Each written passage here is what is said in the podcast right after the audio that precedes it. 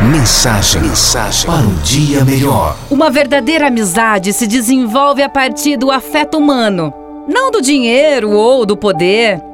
É claro que, graças ao nosso poder ou fortuna, mais pessoas nos abordam com grandes sorrisos, com presentes. Mas no fundo, esses não são verdadeiros amigos. São amigos da nossa fortuna ou do nosso poder. Enquanto perdurar a fortuna, essas pessoas continuarão a abordar-nos com frequência. Porém, no momento em que nossa sorte diminuir, elas já não estarão mais por perto. Com esse tipo de amigo, ninguém fará um esforço sincero para nos ajudar se precisarmos. Esta é a realidade, infelizmente.